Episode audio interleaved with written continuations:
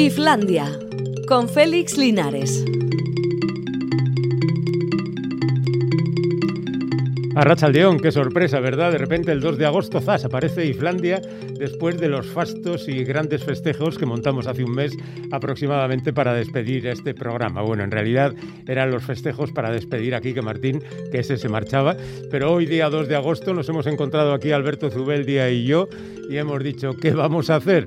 Pues haremos Islandia, vamos a hacer Islandia, aunque tiene un corto recorrido por delante, justamente hasta el mes de septiembre en que la nueva programación de Radio Euskadi entre en funcionamiento y Islandia desaparezca definitivamente. Así que vamos a considerar esto como una especie de prolongación, tranquila prolongación, llamemos esta sección Islandia Coda, por ejemplo, o epílogo ya si nos ponemos, y estaremos durante unos días en el mes de septiembre, siempre y cuando los ciclistas nos dejen, porque claro, está también por ahí la amenaza de la Vuelta Ciclista a España, que empezará dentro de un par de semanas y que algún rato nos quitarán.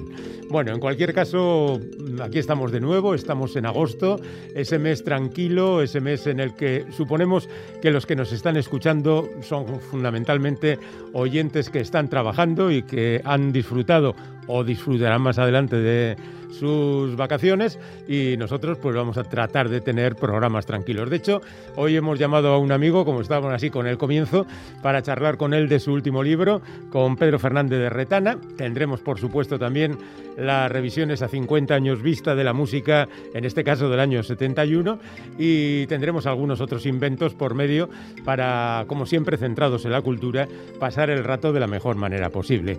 Es que después de todo, este trabajo está muy, muy, muy bien.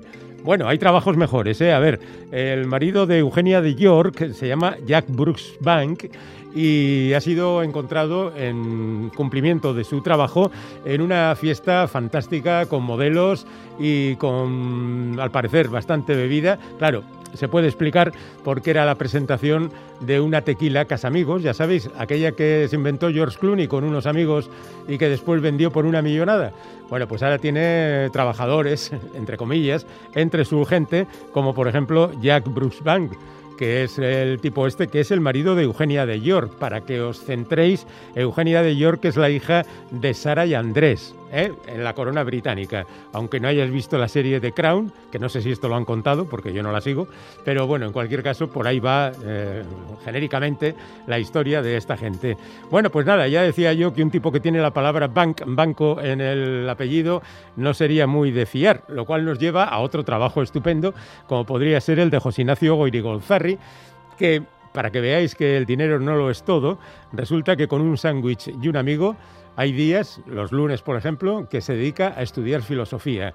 ¿Por qué? Porque el dinero no es suficiente. Porque uno nota que le falta algo, a pesar de que sea, digo yo, ¿eh? supermillonario y demás, cuando uno no se encuentra a gusto consigo mismo, tiene que recurrir a la filosofía. Y eso afecta absolutamente a todo el mundo. ¿Qué es más fácil? Siendo un poco rico para encontrar la filosofía adecuada. Es más, encontrar tiempo para estudiar filosofía pues también es cierto. Pero claro, no todo el mundo podemos ser José Ignacio Goirigolzarri. A mí ya me gustaría, pero... Mm. En fin, nos arreglamos con lo que tenemos. O sea que lo dejamos ahí en este repaso a posibles oficios que quizá estéis pensando si sois jóvenes y tenéis intención de empezar una nueva carrera eh, laboral. Aquí tenemos algunos amigos que que se alegran de recibirnos. Gora Islandia, me habéis alegrado la tarde, qué bien Félix, etcétera, etcétera. Os recuerdo que tenemos el 688840840, que es el WhatsApp a vuestra disposición para contarnos lo que queráis. Si queréis intervenir en las entrevistas o daros em, vuestra opinión sobre lo que estamos diciendo, fantástico, será siempre muy bien recibido. Bueno, hoy voy a ir al cine, lo cual, lo cual no suele ser una cosa extraña en mí, pero ya veremos, si se me adelantan tres o cuatro personas, lo mismo no encuentro sitio. Porque ahora con eso del 35% que mm, así al pronto se me hace un poco pequeño, ¿no? las mayores restricciones ahora justamente cuando, por ejemplo, en el cine no van más que chavales jóvenes y gente muy mayor. Las mm, edades intermedias parece que no acaban de verle el encanto a esto del cine en las salas. Entonces, 35% ahora. No lo sé, igual había que pensar un poquito más todo esto, pero en cualquier caso ahí lo dejo. Pero lo que son las cosas, me encuentro con que las películas más taquilleras del momento, pues son, por ejemplo, Tiempo de Imnan Shyamalan, el tipo del sexto sentido, para que nos entendamos, que en principio no es una película para atraer multitudes, ¿no? Es la historia de unos tipos que se van a una playa y en esa playa pasan cosas raras, como por ejemplo que el tiempo pasa aceleradamente. Está, por cierto, basada en una novela gráfica de Frederick Peters, Castillo de Arena, que es también magnífica. Bueno, digo también, no he visto la película, no sé si también es magnífica. Mm, más curioso es que la segunda de la lista sea Jungle Crash, eh, que es en principio la película que debería haber batido todos los récords con el mismísimo La Roca ahí haciendo de las suyas y viviendo mil aventuras. Luego estaría Space Jam 2, a todo tren, que lo que son las cosas, ¿eh? eh eh, parece que Santiago Segura, cuando hace Padres no hay más que uno, vende muchísimo. Y luego con el mismo equipo, con niños, con Leo Harlem también, con él de protagonista y como director, ya no vende lo mismo. ¿Qué hay en la cabeza de los espectadores? Que se dejan guiar por impulsos verdaderamente extraños. Esta película ha recaudado 4 millones y cuarto. De acuerdo con que no ha terminado su carrera, pero parece que está lejos de los 14 millones que recaudaban las películas de Padre no hay más que uno, ¿no? En fin, eh, por otra parte es una película que está a la altura de Viuda Negra, que ha recaudado cuatro millones y medio. Se ve que las aventuras de la superespía de los Vengadores no han contentado a demasiada gente. Y luego siempre hay una película de terror metida por ahí, en este caso La Purga Infinita, que sería la quinta película más eh, visitada por parte de los espectadores. Bueno, pues en esas estamos con esta buena gente. Eh, que nos hace las programaciones para que vayamos al cine y que no siempre encuentran al público adecuado para disfrutar de ello. Eh, nosotros sí tenemos al público adecuado, siguen llegando más mensajes de apoyo a Islandia. Tenemos un mes, un mes y poco, y es lo que vamos a disfrutar mm, a tope a ser posible. Mm, revisando, por ejemplo, cosas que, que hace la gente. Por ejemplo, Kourtney Kardashian ha promocionado unos bikinis que brillan en la oscuridad.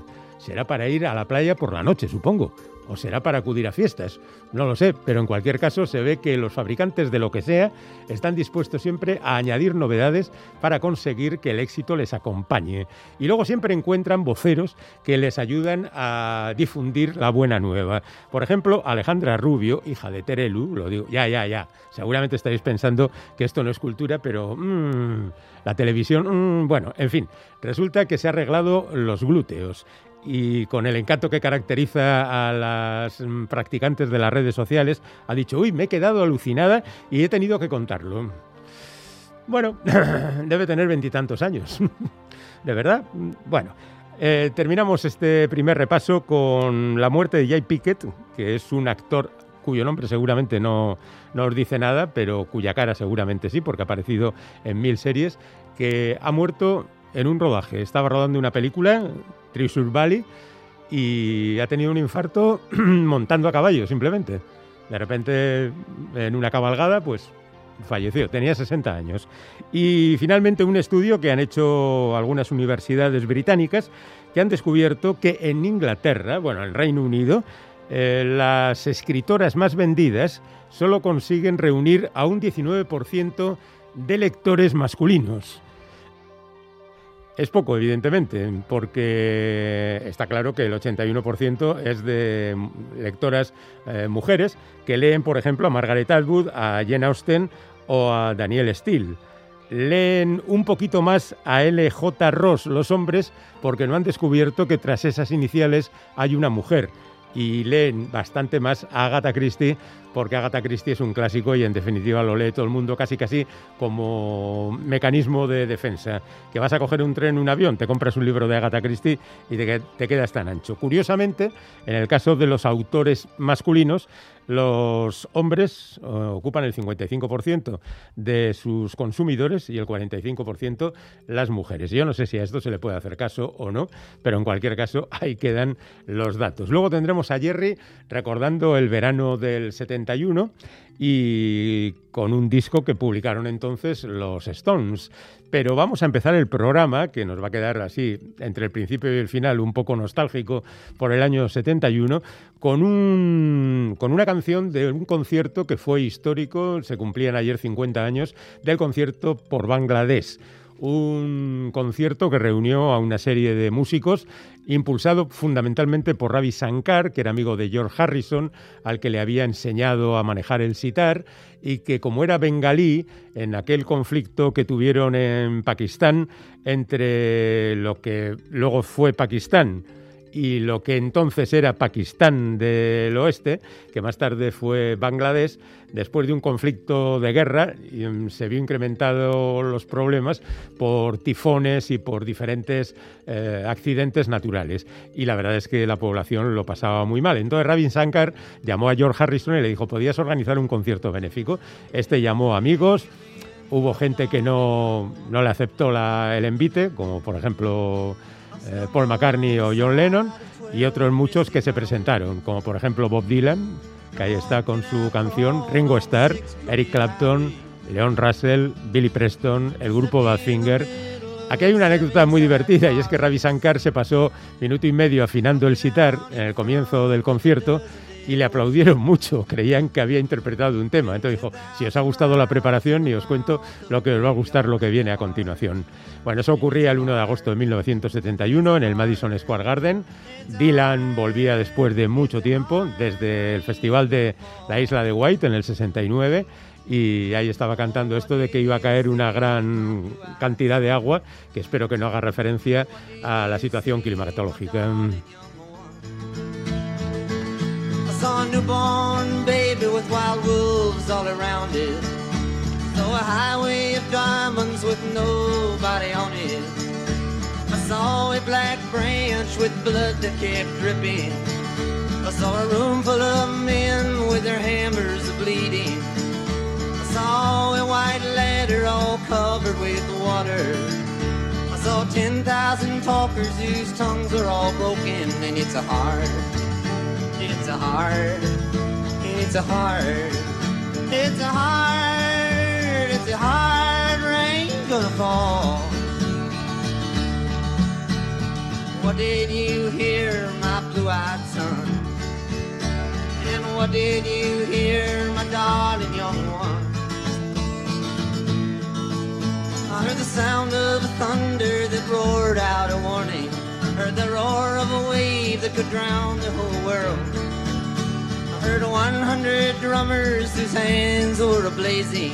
Heard 10,000 whispering and nobody listening. I heard one person starve, I heard many people laughing. Heard the song of a poet who died in the gutter, and it's a hard, it's a hard, and it's a hard, it's a hard, it's a hard fall. Hoy estamos de suerte porque nos toca charlar con un amigo, con un compañero de estas labores radiofónicas que tanto nos gusta y con los que con el que por cierto compartimos un pequeño huequito en la mañana de los viernes. Se llama Pedro Fernández de Retana y ustedes le conocen porque está ahí por las mañanas dándolo todo a unas horas imposibles. Bueno, a una hora más civilizada lo tenemos aquí para que nos hable de un libro que acaba de publicar titulado Jaque mate en Tel Aviv y ya le saludamos. Pedro, ¿qué tal? ¿Cómo estás? Hola, ¿qué tal, Félix? Bueno, antes nada, no en las mañanas, sino en las madrugadas. Es que es más serio. Es, antes de las mañanas. sí, sí, es que no son horas, de verdad. Pero bueno, en cualquier caso, Pedro se pasa la madrugada trabajando y luego ya el resto del día haciendo lo que le corresponde. ¿Por qué teniendo una vida tan ingrata, madrugando así, te entra la fiebre de repente y te pones a escribir un libro? Bueno, vida, vida ingrata para para algunos. A mí me encanta madrugar, eh, de partir de esa, de esa premisa. A prueba de ello que espero jubilarme con este turno de trabajo. Es así por lo menos lo que... Yo no podría, sinceramente. Bueno, es así por lo menos lo que me han apalabrado desde las altas esferas, ya que no hay cola en el despacho del director general demandando mi horario laboral. De verdad que yo no, no estoy por la labor.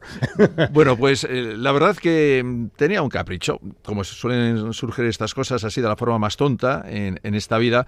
Y además, eh, el libro, la idea me surgió aquí, trabajando en, la radio, en la redacción. Resulta que estábamos en torno a las 11 de la mañana y de repente vimos un teletipo escueto, desaparición de un avión, era un avión de una compañía rusa que realizaba un vuelo entre el sur de la península de Sinai y San Petersburgo con turistas en casi todos rusos y que había desaparecido. Era la compañía, creo recordar, Metrojet allá por el 2015. Resulta que ese, que ese avión le habían colocado un explosivo en, el compartimento de, de carga y desapareció, explotó. Fue un atentado. Comentando aquí con una compañera de la redacción, jo, pues fíjate qué cosas, mira, pues esto da para un libro, tal y cual. Y empecé. Ahí surgió la idea. La explosión, una noticia real, la explosión de un avión en el aire que realizaba el trayecto entre el sur de la península de Sinaí y San Petersburgo. Me parece que murieron doscientas y pico personas. Y como siempre me han gustado mucho las novelas, ese género, su género, el thriller, que es bastante anglosajón, donde el suspense se encuadra pues una, en una ficción cimentada pues en una realidad eh, con descripciones minuciosas, datos técnicos, eh, detalles ambientales para aportar credibilidad a, la acción, tipo Tom Clancy, Freddy Forsyth, Michael Crichton. Siempre me ha gustado ese, ese subgénero literario, pues empecé a escribir. Tampoco fui muy disciplinado. Un día escribía, luego descansaba, me volvía a poner. No mantenía una disciplina férrea ni militar a la hora de marcarme una meta pensando en publicar la obra. ¿eh? Bueno, pero poco a poco, oye, se va incrementando, se termina y al final se publica. Bueno, debemos decir a nuestros oyentes que Pedro, además de trabajar en la radio, es piloto comercial y de ahí su interés por los aviones y también instructor de vuelo y además ha sido responsable en una escuela de pilotos de avión y drones. Es decir, que aquí salen muchos aviones y muchos drones. Sí, sí, sí. Durante muchos años he compaginado la labor eh, radiofónica aquí en, en EITV y luego otra labor profesional, la de instructor de, de vuelo durante muchos, muchos años. Ahora he dejado ya, nada, concretamente fue el 1 de julio cuando me llegó el SMS de la mm. Seguridad Social diciéndome que se me daba de baja como instructor de vuelo a petición propia. Bien. Eh, pero han sido muchos años eh, compaginando ambas labores. Lo que sucedía que, claro, con mi turno de trabajo uno ya tiene años, el enseñar a volar exige concentración, es una labor que tienes que estar muy pendiente, sobre todo además no solo volar, porque para mí volar era lo que eh, realmente menos me costaba, sino todo el papeleo, todos los trámites manuales, volver con inspectores, etcétera, eh, cada vez se me hacía más cuesta arriba y opté y optado por abandonar el asunto de, enseñar a volar. ¿eh? Yo tengo alumnos que ahora me llevan en avión de Vueling, por ejemplo, de, de Europa y todas estas cosas. Que eso, la verdad, montarte en un avión y que uno que al cual tú le has enseñado a volar esté ahora a los mandos, pues no sé si me da confianza o no, pero bueno, digo, cuando pienso, madre mía, si a este le enseñado a volar y voy aquí como pasajero. Pero lo he hecho muy bien enseñándole, así que no tenemos ningún problema. bueno, Pedro, ya está claro porque además se te junta la afición por el tecnothriller y por los aviones. Pero luego tú te has inventado una trama de un auténtico laberinto con personajes múltiples, con acciones en diferentes partes del mundo, con pilotos, pasajeros, fuerzas especiales, ministros, plenipotenciarios, eh, jefes de gobierno, espías de toda la Haya. ¿Esto cómo van haciendo? Tú vas paseando un día y pues voy a poner aquí a un ruso que tiene mucho dinero y que se mete en esto, ¿o cómo fue? No, bueno, primero hay que ubicar la acción. Entonces, mm. claro, escoges la acción. ¿Dónde? ¿Dónde secuestran un avión? ¿Dónde desaparece un avión? Pues nada mejor que hacerlo desaparecer en medio del Mediterráneo y en un vuelo que va de Ámsterdam a Tel Aviv. A partir de ahí, sabiendo que el avión es de una compañía hebrea del Estado de Israel, pues ya las alarmas se disparan y eso te da muchísimo juego. ¿eh? tú bien lo sabes, que todo lo que gira en torno a la actualidad en la zona de Oriente Próximo, Oriente Medio, pues que da mucho juego literario. Pero luego tienes que orquestar todo eso y tienes que mantener continuamente la tensión lo cual te obliga, y esto es bien sabido dentro de esta especialidad, a hacer continuos cliffhangers, dejar las cosas colgadas, ay Dios mío, ¿qué pasa aquí? Hacer pequeñas unidades de narración que van cambiando continuamente de ubicación y de personajes para ir creando una cierta velocidad narrativa, ¿no? Sí, porque es un lenguaje, una narración bastante cinematográfica. ¿eh?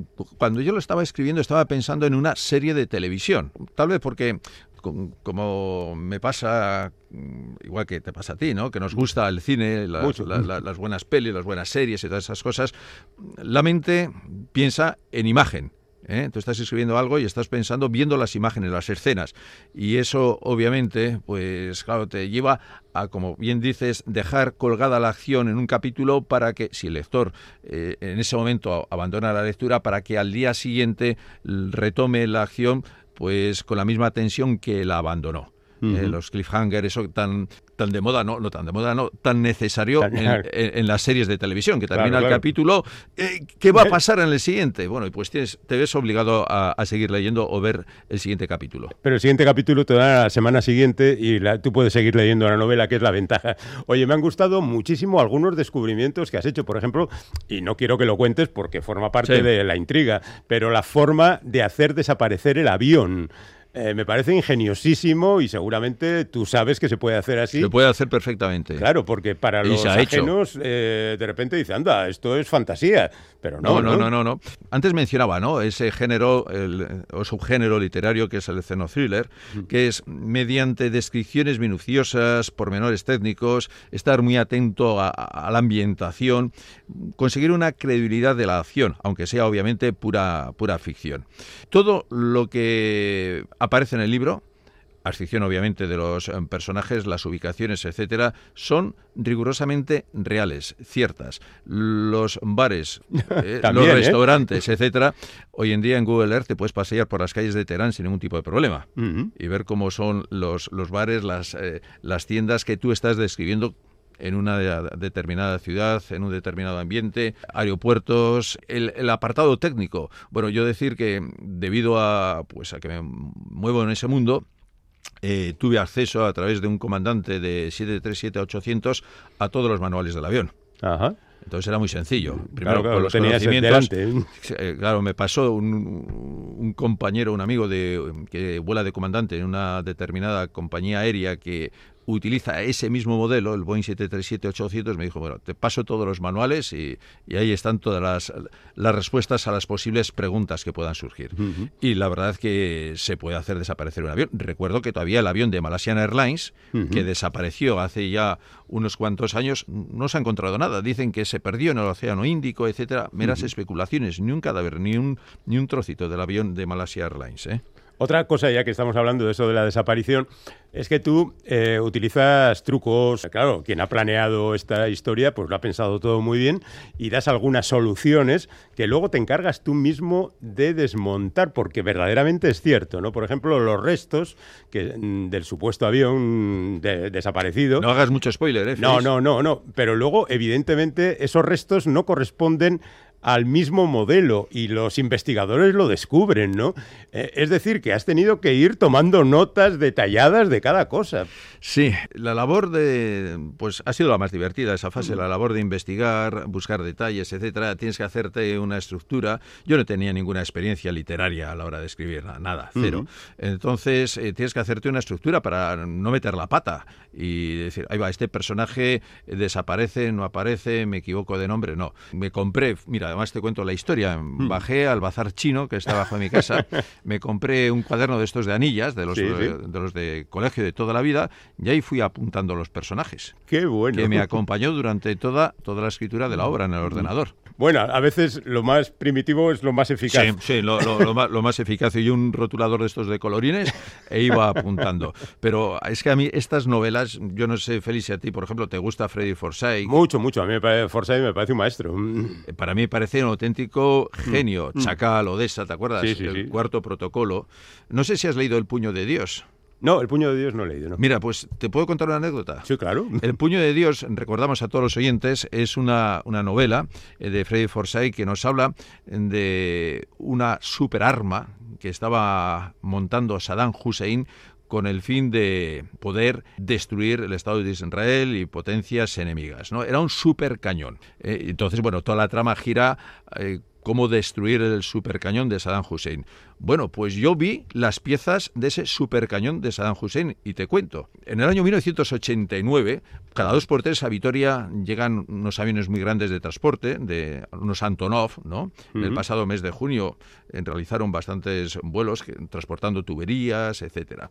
Bueno, pues la primera vez que vino el Antonov 124 a Vitoria fue en el año 1989 y tuve la ocasión de, visitarlo, fue mm, eh, una auténtica novedad, ¿no? Visitarlo por dentro. Todavía estamos hablando de la época soviética, ¿eh? Sí, justo el en el momento en que desaparece, eh, ¿sí? el avión llevaba bien clara, eh, pintada en, la cola la, estrella roja.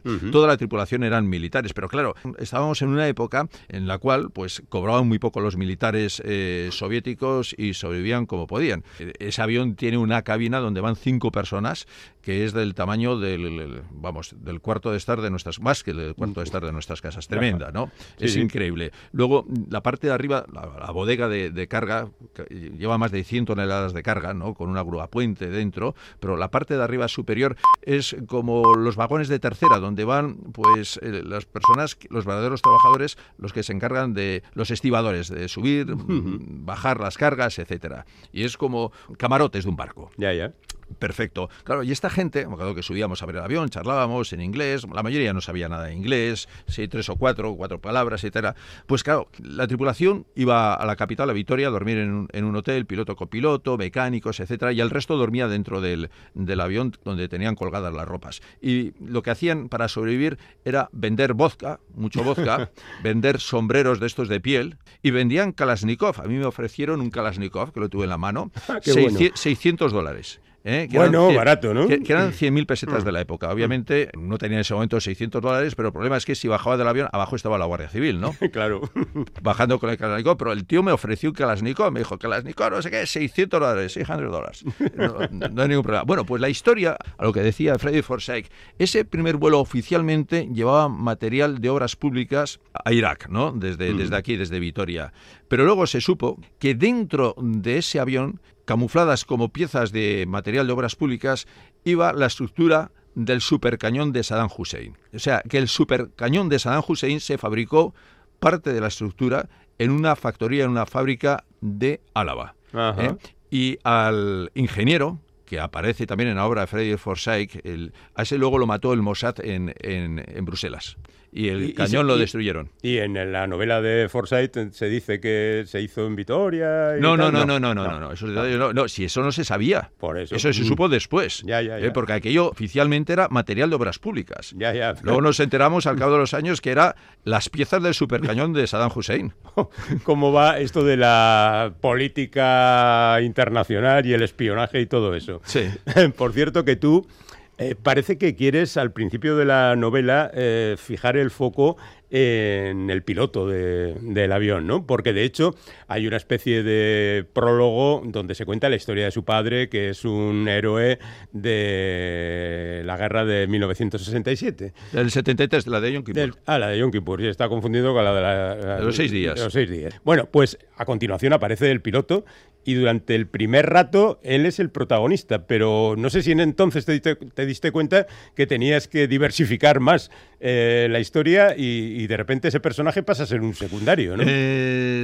bueno, eso es, no lo sé, tú que eres un cirujano literario, yo no sé cómo no, te pregunto por tus intereses. No, yo tenía claro que la, acción se tenía que desarrollar eh, ahora en el siglo XXI, una acción contemporánea. Mm. Lo que pasa es que ubicaba al piloto eh, sus antecedentes eh, familiares en la guerra de Yom Kippur para que el lector pues también entrase primero en lo que en ambiente no y, y, sobre todo para que conociese el porqué de ese compromiso que mantenía con con la aviación, el querer ser piloto, eh, la tradición familiar ¿eh? del protagonista de, la novela. Pero sobre todo también porque fue una época que la del 73, todo el entorno que giró con esa guerra que significó luego a partir de aquel momento la crisis del petróleo, ¿eh? la crisis del petróleo del 73, recuerdo que era un chaval y todas estas cosas, dije, pues vamos a darle un poco cañita al tema y vamos a empezar por esta historia que me parece que puede dar juego. Obviamente, como por cuestión generacional era imposible que ese piloto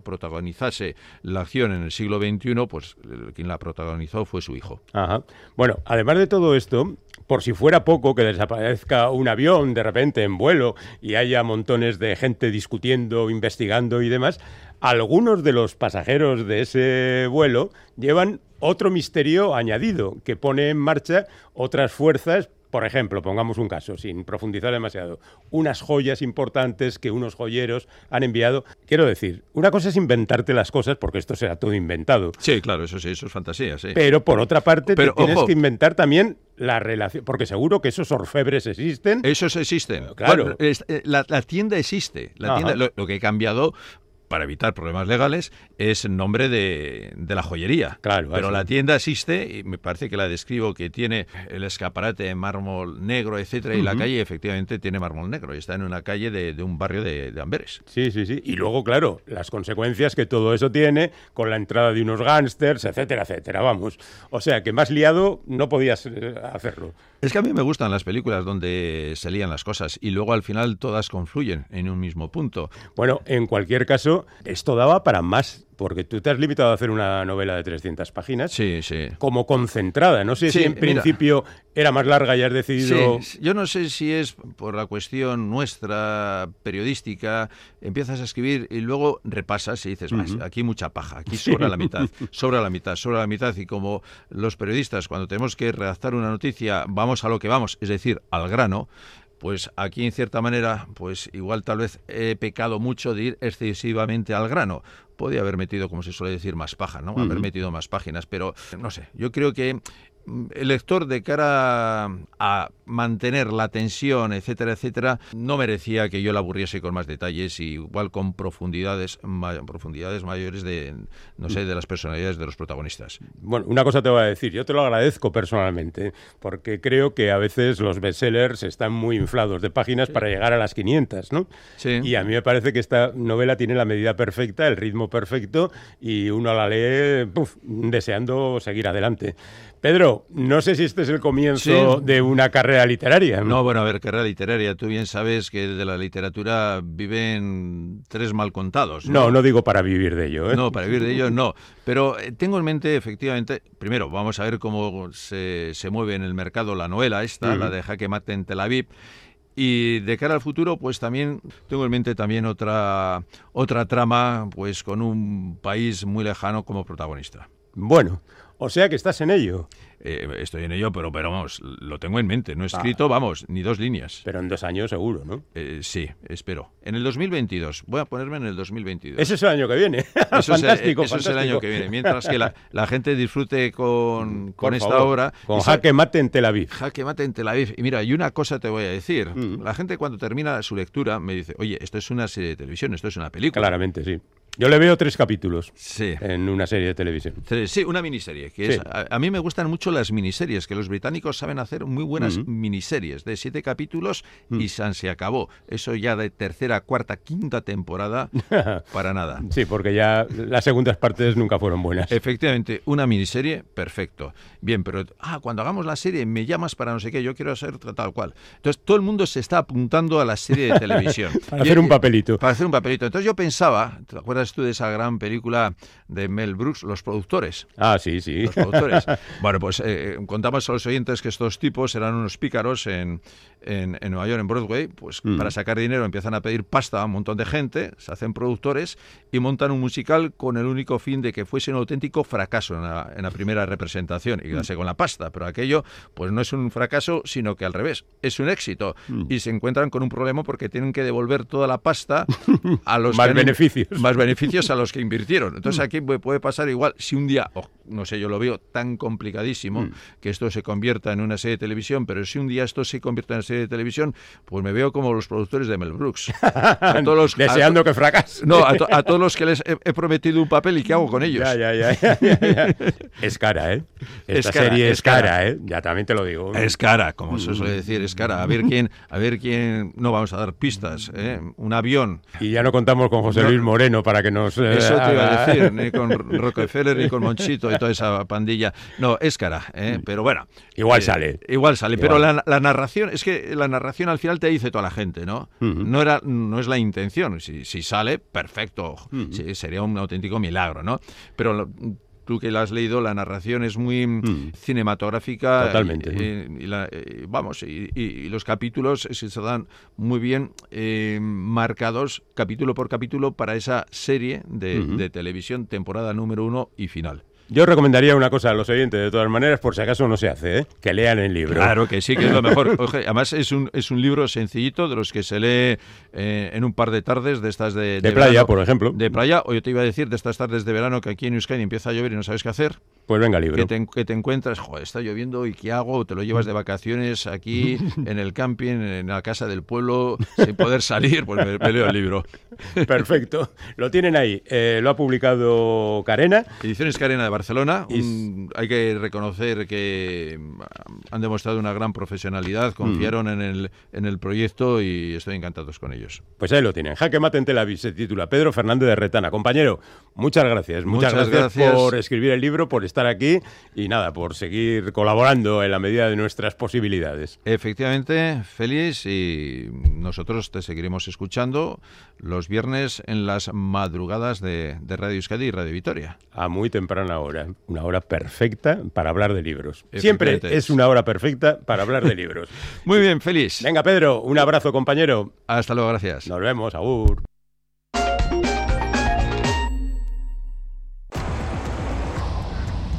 Después de meses de angustia, de incertidumbre, llega el momento de competir, de brillar, de disfrutar, de mostrarnos ante el mundo. Vamos aún a la pasión para los Juegos de Tokio. Fundación Bass Team, locura por el deporte. De la mano de EITB. Los albergues turísticos de Navarra están ya abiertos. Ven a visitarnos a Arancha, Beire, Bencha, Hoyo, Aibar, Oronch, Narvarte y Lesaca. Este verano ofrecemos el 50% de plazas para atenderte al 100%. www.alberguesnavarra.com Nafarroaco Erreinua, Reino de Navarra.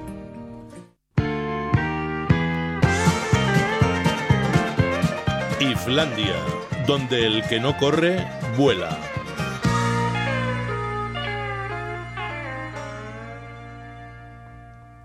Bueno, algunos de nuestros oyentes han intervenido también de alguna manera en la conversación, eh, hablando de esta charla que hemos tenido con Pedro Fernández de Retana. Hay un oyente que nos dice, en ese Antonov, en la anécdota que ha contado, iba un torno gigantesco de tornos Géminis del Goibar que iba a Irak para mecanizar ellos así las piezas de ese supercañón. El padre de nuestro oyente trabajaba en ese torno. Y hay alguien más que dice, ¿no te atreves a dar el nombre de la empresa de Álava? Bueno, este tipo de cosas siempre son delicadas, así que permitamos que el autor mantenga cierta, cierto incógnito sobre el tema. Bueno, en cualquier caso, son cosas que ocurrieron hace mucho tiempo. Prácticamente lo mismo que vamos a presentar ahora, cosas, música que se presentaron hace mucho tiempo. Habíamos pensado dedicar hoy una sección al centenario de Gene Roddenberry, pero como se nos echa prácticamente el tiempo encima, nos hemos liado con Pedro y vamos allá directamente a la sección de Jerry, de Javier Corral, que como todos los años, también en esta ocasión nos va a acompañar recordando la música que se presentaba en en el año que marcaba 50 años atrás, en este caso 1971. No fue un verano especialmente significativo como el del verano del amor, por ejemplo, o el verano de las revoluciones, años 67-68, pero sí fue un año que presentó un montón de discos muy, muy interesantes. Así que a lo largo de estos programas revisaremos algunos de ellos con grandes figuras, como por ejemplo los Rolling Stones.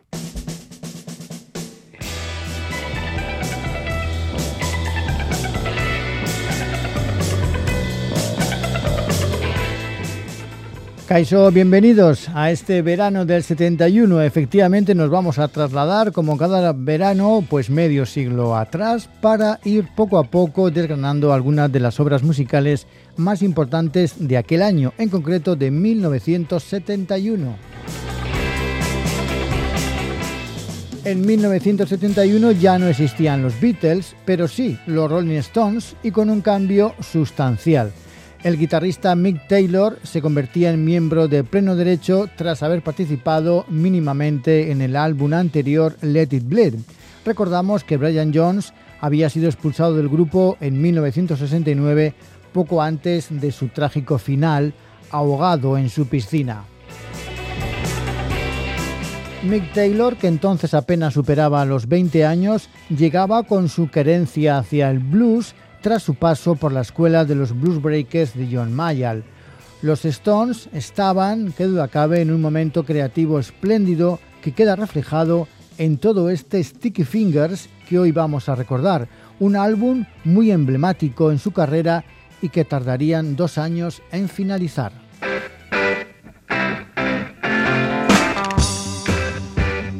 Se abría con uno de sus grandes éxitos, este Brown Sugar, cuya idea le vino a Mick Jagger en Australia en plena filmación de la película Ned Kelly, la misma por la que no llegaron a actuar en el Festival de Woodstock. Jagger comenzó a escribir la canción mientras hacía unos ejercicios de rehabilitación tras sufrir una lesión durante el rodaje de esa película. Brown Sugar, un batiburrillo en palabras del propio Jagger, mezcla un sinfín de temas desagradables, la esclavitud, el racismo, la violación, el sexo interracial, entonces un tabú. Encima la canción se estrenó en directo en aquel festival de Altamont donde falleció un joven asesinado por los ángeles del infierno pero aquí queda este magnífico Brown Sugar de Sticky Fingers Rolling Stones.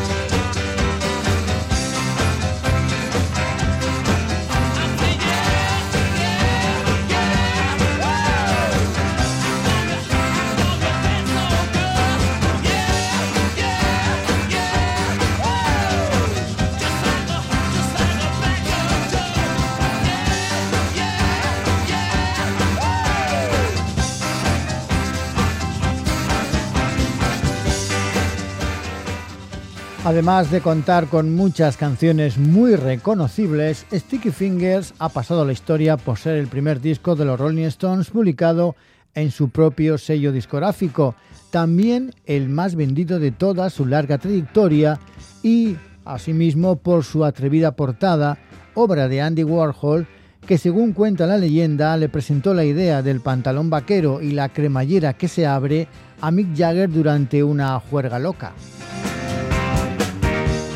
A día de hoy aún no se conoce quién fue el modelo que posó para la misma.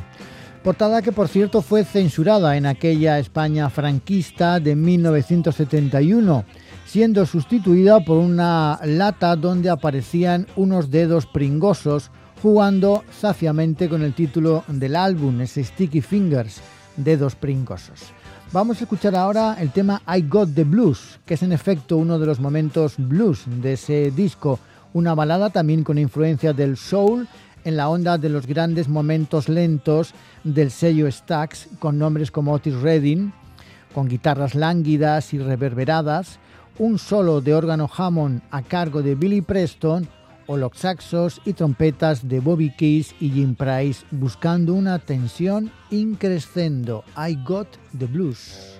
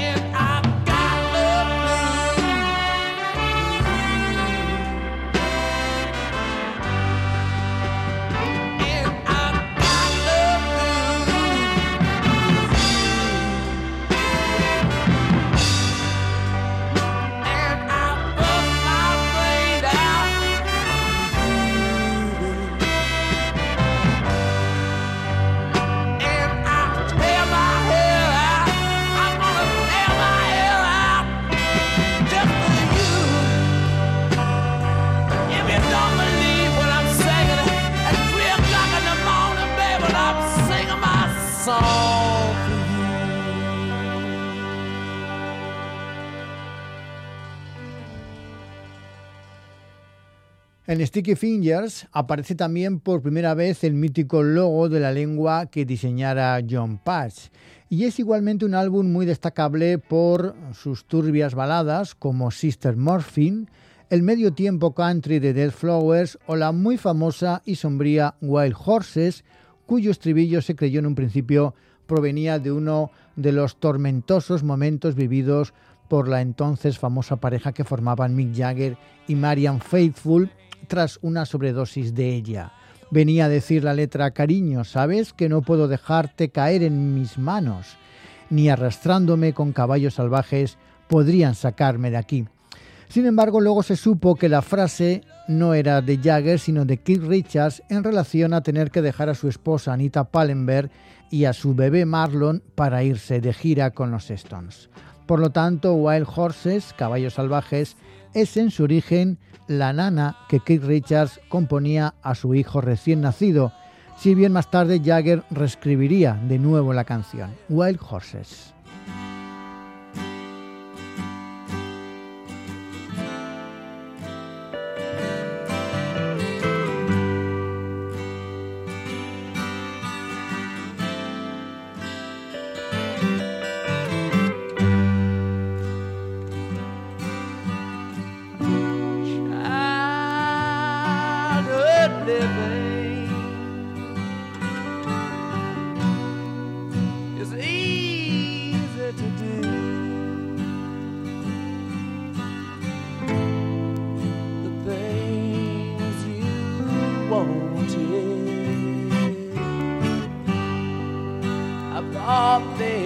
for you.